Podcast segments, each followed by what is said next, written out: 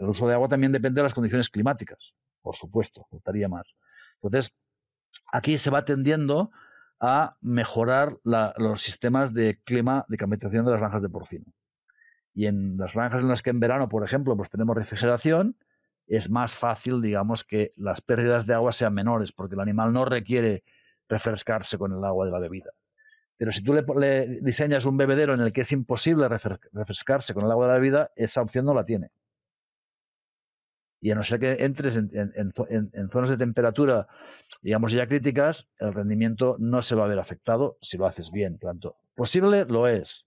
¿Están las ideas, los conocimientos para hacerlo? Entendemos que también.